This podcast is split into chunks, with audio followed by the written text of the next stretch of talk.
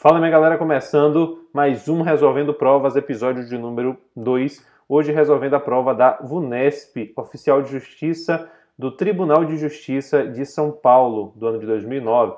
Essas provas nós resolvemos aqui nesse nosso Resolvendo Provas, que sai toda semana, é, são sugeridas por vocês que, que me assistem, que me acompanham. Essa em específico foi sugerida pelo Instagram. Eu joguei um boxzinho de, de perguntas lá sugerindo. Se você quiser sugerir alguma questão, é só você colocar, a depender de onde você esteja assistindo aqui, um comentário aqui embaixo dizendo qual é a, a prova que você quer que eu resolva. Lembrando sempre que eu resolvo a parte de direito constitucional das provas. Então vamos resolver a parte de direito constitucional da prova da VUNESP, Oficial de Justiça TJ São Paulo do ano de 2009. Tranquilo? Então, sem mais delongas, vamos mão na massa respondendo a nossa prova de hoje. São sete questões, questões bem, bem tranquilas, que vão servir para que você, caso não tenha uma base, esteja começando no direito constitucional agora, que você estabeleça uma base em alguns pontos, e caso você já tenha essa base, que você revise, que você revisite os temas. Tranquilidade? Questão de número 1, um, começando o nosso Resolvendo Provas. Uh, a República Federativa do Brasil rege-se nas suas relações internacionais de, entre outros princípios, pelo princípio. Perceba que no artigo, nos artigos 1 a 4 da Constituição, você tem artigo 1 eh, os fundamentos. Dentro do artigo 1 você tem os fundamentos da República. Artigo 2 vai dispor lá sobre a tripartidação dos poderes. Artigo 3 vai falar sobre os objetivos da República Federativa do Brasil, os objetivos fundamentais. E no artigo 4 o princípio, os princípios que vão reger o Brasil, o Estado Brasil, frente a outros estados, o Brasil nas suas relações internacionais. A questão exige que você saiba é, qual é, dentre, dentre, esses, dentre esses princípios elencados, qual é princípio que rege o Brasil nas suas relações internacionais. Então, letra A, cidadania, errado. Cidadania é fundamento da República. Cidadania, fundamento, artigo 1 Pluralismo político, também é fundamento, artigo 1 Livre iniciativa, também é fundamento, artigo 1 prevalência dos direitos humanos, é esse que a gente leva, esse aqui é princípio que rege o Brasil nas relações internacionais, está lá no artigo 4 inciso 2, vou até colocar aqui para você, artigo 4 inciso 2 da Constituição, artigo 4 inciso 2, está lá o princípio da prevalência dos direitos humanos como um dos princípios que rege o Brasil nas suas relações internacionais, e aqui na letra E, princípio da intervenção errado. O Brasil é regido pelo internacionalmente aí frente a outros países pelo princípio da não intervenção. A questão menciona aqui princípio da intervenção, ela erra quando faz essa menção. Tranquilo? Então, um, um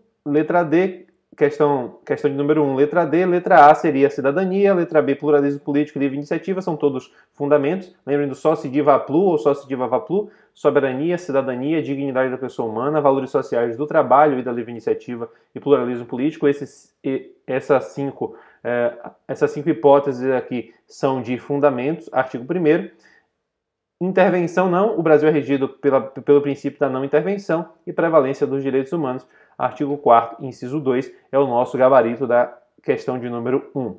Vamos seguindo, questão de número 2.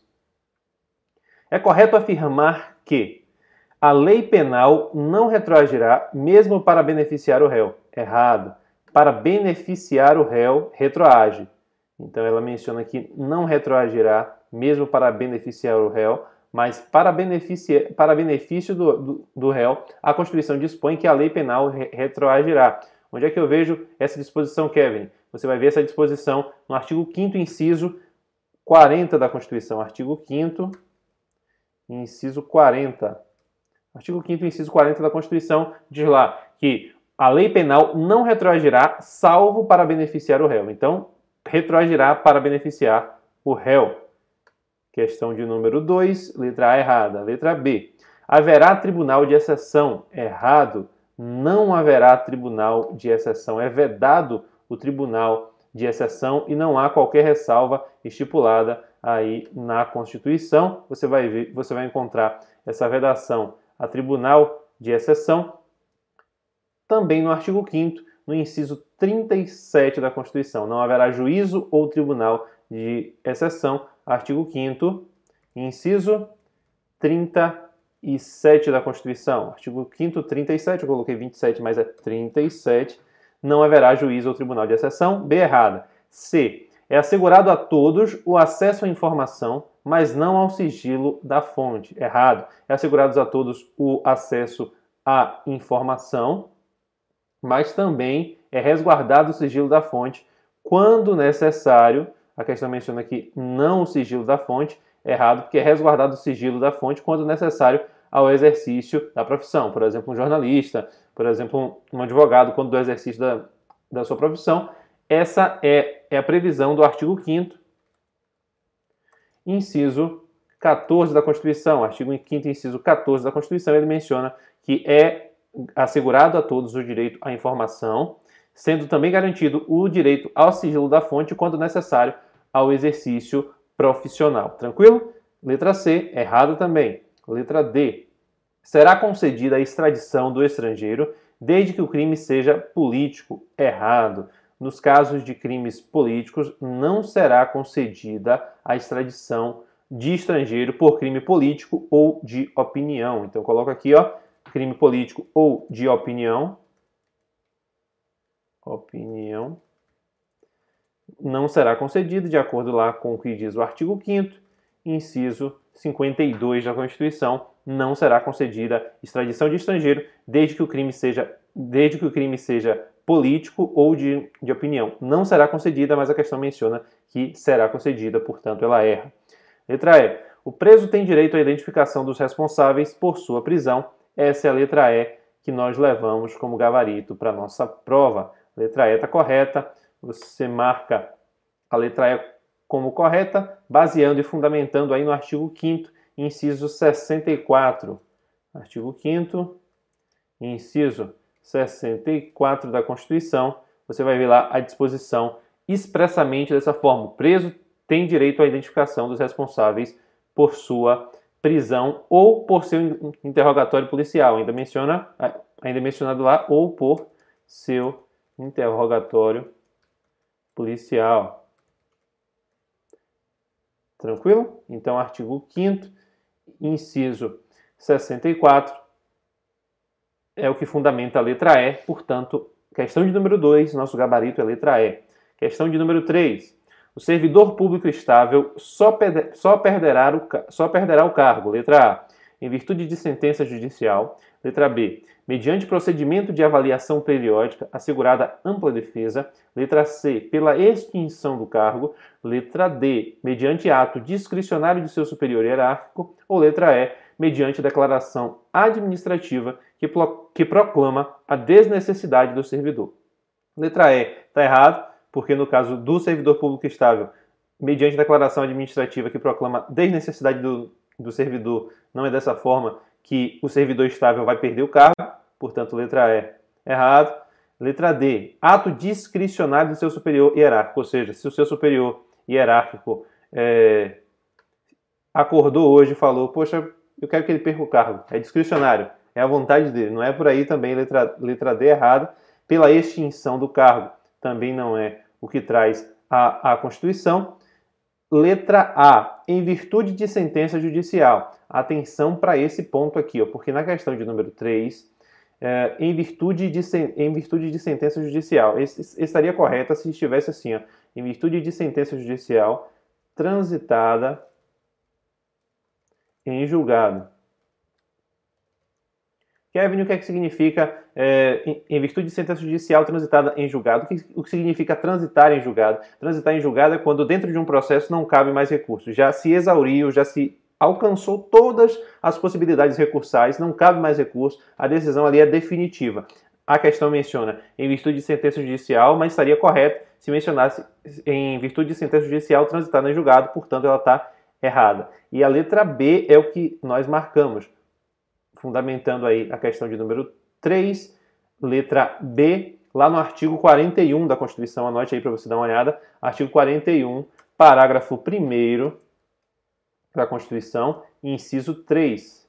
Artigo 41, parágrafo 1 inciso 3, diz lá, mediante procedimento de avaliação periódica de desempenho na forma de lei complementar assegurada a ampla defesa, mediante procedimento de avaliação periódica assegurada a ampla defesa. Tranquilo? Então, baseado no 41, parágrafo 1 inciso 3. Existem mais duas hipóteses, que são em virtude de sentença judicial transitada em julgado, que seria o que, que é o que disse aqui na letra que é o que se diz aqui na letra A.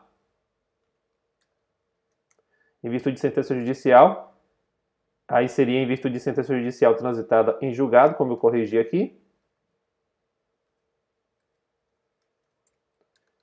Eita.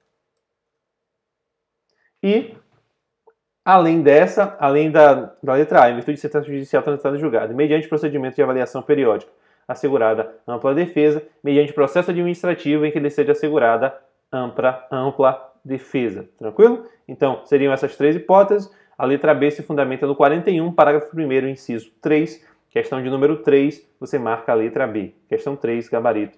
Letra B. Questão de número 4, vamos seguindo. Leia as proposições. A distribuição de processo será imediata em todos os graus de jurisdição. Correto. A Constituição ela prevê que, você, que, que quando você, que quando você é, protocolar um processo, a distribuição vai ser feita imediatamente. Ou seja, a distribuição é no, é no sentido de ser sorteado para qual vara vai, para onde vai o seu processo. Então, a distribuição é imediata. Por mais que às vezes se distribui e fique parado lá no limbo, como na prática a gente sabe que acontece, mas a afirmativa está correta. Questão de número 4, afirmativa 1 correta, você vai ver essa previsão no artigo 93, artigo 93, inciso 15 da Constituição. Artigo 93, inciso 15. Artigo 93, inciso 15. Questão alternativa 2. O juiz residirá na respectiva comarca, salvo autorização do tribunal o juiz titular, no caso. Alternativa também correta, o juiz titular, ele deve residir na comarca. Onde ele trabalha, ele deve residir, salvo se houver é, autorização do tribunal. Por exemplo, às vezes é uma cidade vizinha, as, por, por motivos que o tribunal vai, vai analisar, ele pode autorizar que o juiz não resida ali naquele. não resida na, na comarca. Mas perceba que menciona aqui a respeito do juiz titular e a questão da autorização por parte do tribunal. Você vai ver essa previsão no artigo 93 também, inciso 7. Artigo 93, inciso 7. 93, inciso 7 é o que fundamenta uh, essa assertiva. Tranquilo? Artigo 93, inciso 7. Anote aí para que você observe todas as os enunciados. Uh, alternativa 3. As decisões administrativas dos tribunais serão motivadas e em sessão pública. As decisões administrativas dos tribunais serão motivadas e em sessão pública. Alternativa também, alternativa 3 também está correta. E alternativa 3 você fundamenta também no artigo 93. Artigo 93, mas aí já no inciso 10 da Constituição, artigo 93 inciso 10 é o fundamento, está lá de forma expressa nesse sentido, de que as decisões administrativas dos tribunais vão ser motivadas em estação pública, sendo as disciplinares tomadas pelo voto da maioria absoluta dos seus membros, ou seja, as é, decisões que sejam disciplinares, elas vão ser tomadas pelo voto da maioria absoluta, alternativa 3 correta, 1, 2 e 3 estão corretas, portanto, o nosso gabarito é letra E, todas estão corretas. Questão de número 4, Letra E, bem simples, bem tranquila. Questão de número 5. Aos juízes é vedado, alternativa 1, exercer, salvo em disponibilidade, outro cargo ou função. Questão de número 5. Alternativa 1. Aos juízes é vedado exercer, salvo em disponibilidade, outro cargo ou função. Errado. Por quê? Por que errado, Kevin? Porque não é salvo em disponibilidade e existe a possibilidade de exercício de um cargo ou função que é de magistério. Perceba, o que, é, o, o que diz a Constituição lá no, no artigo 95, inciso 1. Ao juiz é vedado exercer, ainda que em disponibilidade, outro cargo ou função, salvo uma de magistério. O juiz ele pode exercer a função de magistério, ele pode ser professor, mesmo que, mesmo que em disponibilidade, ele pode ser professor. Agora, é vedado a ele exercer qualquer outro cargo, mesmo que em disponibilidade. E a questão menciona salvo em disponibilidade outro cargo ou função. O juiz é vedado a ele exercer, mesmo em disponibilidade, outro cargo ou função, salvo uma de magistério. A questão está totalmente incompleta e em descompasso com, com em descompasso com que, com o que é verdadeiro. Então perceba que a questão, a alternativa de número 1, um, ela está errada. E aí, você me questiona, o que é, Kevin, essa questão da disponibilidade para o magistrado, da disponibilidade para o juiz? O juiz ele está em, em disponibilidade, para dizer de uma forma bem simples aqui, quando ele não está trabalhando, mas está recebendo. O juiz em disponibilidade é, é, é uma sanção dada a ele de não trabalhar e receber. Aí você me fala, como é que é uma sanção não trabalhar e receber? É uma sanção aplicada aí, que pode ser aplicada pelo, pelo CNJ, dependendo da das circunstâncias em que ele é, não trabalha, mas recebe proporcionalmente. Ele está em disponibilidade.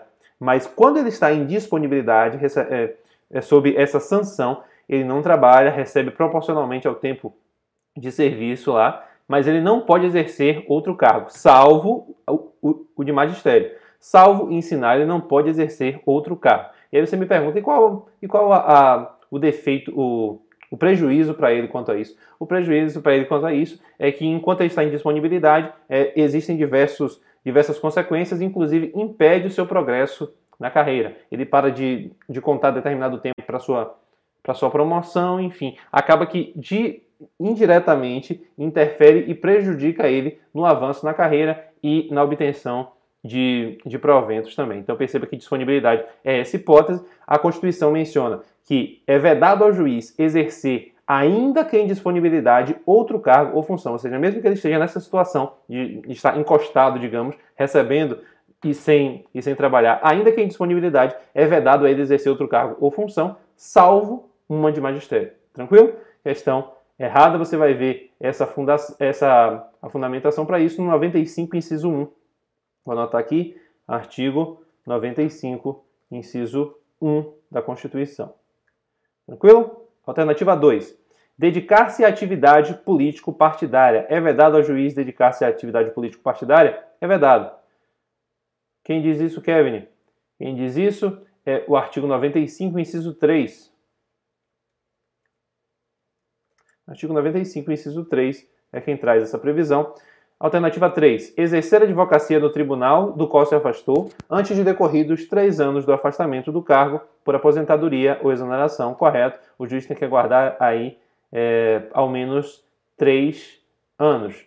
Então, a fundamentação para a alternativa 3 é no artigo 95, inciso 5. Exercer a advocacia no juiz ou tribunal do qual se afastou antes de decorridos três anos do afastamento do cargo por aposentadoria ou exoneração artigo 95, inciso 5 da Constituição. E alternativa 4, exercer o magistério. Errado, porque não é vedado exercer o magistério, ao contrário, é permitido ao juiz exercer a função de magistério. Eu acho que eu coloquei, eu coloquei até errado aqui, ó, porque a 2 e a 3 elas estão corretas. E eu coloquei de vermelho. Me perdoem aqui, mas vocês entenderam que é é vedado, sim, dedicar-se à atividade político-partidária, é vedado exercer advocacia no tribunal é, do qual se afastou antes de decorrer dos três anos, mas não é vedado nem exercer o magistério, nem, é, aqui no caso, salvo em disponibilidade, esse salvo em disponibilidade está também errado. Portanto, o que, o que é vedado são as alternativas 2 e 3. O nosso gabarito é que 2 e 3 estão corretas, porque é vedado. Então, 2 e 3, nosso gabarito é letra C de casa, questão de número 5. Letra C, questão de número 6. Vamos caminhando já para o nosso finalzinho, duas últimas questões. A parte constitucional aqui, bem breve, bem tranquila. A promoção, de, a homologação de sentenças estrangeiras e a concessão do exequato às cartas rogatórias compete ao. Primeiro ponto, homologação de sentenças estrangeiras e concessão de, exequatur. De. As cartas rogatórias compete ao. A, aí você fala, poxa, Kevin, embolou aqui para mim. Homologação de sentença estrangeira e concessão de exequatur. O que é exequatur? As cartas rogatórias, perceba que homologar sentença estrangeira está fácil, porque é uma sentença estrangeira que vai ser homologada, que vai passar a ser válida aqui. No caso da concessão de exequato, é o seguinte: exequato é basicamente um, um pedido de um Estado estrangeiro para ou homologar, ou homologar, é, ou homologar, ou colocar para valer uma sentença estrangeira ou um pedido feito por um país estrangeiro. Então, o exequato é basicamente isso: trazer um pedido estrangeiro para que seja aplicado aqui. Quem é que vai fazer isso? E, e o instrumento por meio do qual é, vem esse pedido, digamos, o exequato, é por meio das cartas rogatórias. Então, as, as, cartas rogatórias são um instrumento por meio do qual você concretiza esse pedido vindo de fora para que você é, faça valer determinada norma que venha de fora, de outro, de outro país, através, inclusive, das sentenças estrangeiras. Não só das sentenças, mas através também das sentenças estrangeiras. Então, homologar a concessão de, de, sentenças estrangeiras e concessão de exequato às cartas rogatórias é nesse sentido, de fazer valer aqui dentro um pedido estrangeiro. Basicamente, de uma forma bem simples para que você compreenda, seria isso. A quem cabe fazer isso? A homologação e a concessão de exequato compete a quem? Nessa questão de número 6, você marca a letra D, porque compete ao STJ, ao Superior Tribunal de Justiça. E aqui e você vai encontrar essa, essa previsão que cabe ao STJ processar e julgar originariamente, no inciso 1A, e aí, e aí diz a homologação de sentenças estrangeiras e concessão de exequato às cartas rogatórias, você vai ver é, a, a, a disposição nesse sentido no artigo 105 da Constituição, anote aí, artigo 105, inciso 1, a linha I, artigo 105, inciso 1, a linha I da Constituição, você vai ver essa previsão de que cabe aí, compete ao Superior Tribunal de Justiça, e aí você já sabe que o exequato, ele vai ser o documento aí autorizar, autorizador para o cumprimento de cartas rogatórias no Brasil. Ele vai ser elaborado pelo presidente do Superior Tribunal de Justiça. Tranquilo? Questão de número 6, letra D. Questão de número 7, para concluirmos. É, a competência dos tribunais dos estados será definida na Constituição do Estado sendo a lei de organização judiciária de iniciativa de quem? A competência dos tribunais dos estados, a competência dos tribunais dos estados vai ser definida pela Constituição do Estado, correto? Correto. Sendo a, a lei de organização judiciária de iniciativa de quem? A lei de organização judiciária, quem é que vai ter é, a, a competência para iniciá-la? E aqui temos A. Tribunal de Justiça. B. Governador do Estado. C. Legislativo Estadual. D. Superior Tribunal Federal. E letra E. Superior Tribunal de Justiça. Questão de número 7, nosso gabarito é letra A. Nosso gabarito é letra A. A competência é de quem? A iniciativa é de quem? Do Tribunal de Justiça. Você vê lá no artigo 125 da Constituição. 125, parágrafo 1 é, a competência dos tribunais será definida na Constituição do Estado, sendo a lei de organização judiciária de iniciativa do Tribunal de Justiça. Então, a lei de organização judiciária vai ser de iniciativa do Tribunal de Justiça, nos termos do que nos diz o artigo 125, parágrafo 1 da Constituição. Artigo 125, parágrafo 1 da Constituição é nesse sentido de que compete aí a iniciativa é do Tribunal de Justiça. Artigo 125, parágrafo 1 é a nossa resposta para a questão de número 7. Tranquilo? Se você gostou dessa, de mais essa resolução de questões, é, deixe seu comentário aqui sugerindo questões a serem resolvidas, provas a serem resolvidas nas próximas. Eu vou deixar também o link aqui embaixo, dependendo de onde você esteja assistindo, o link para você entrar no nosso canal do Telegram, que você vai conseguir ter acesso, além dessa,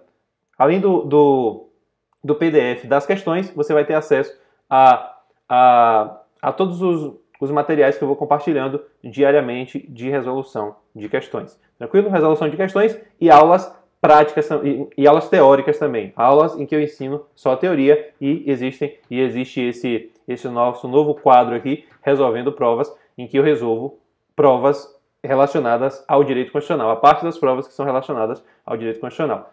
Tranquilidade, forte abraço, bora para cima, até o próximo resolvendo provas. Tamo junto, avante sempre.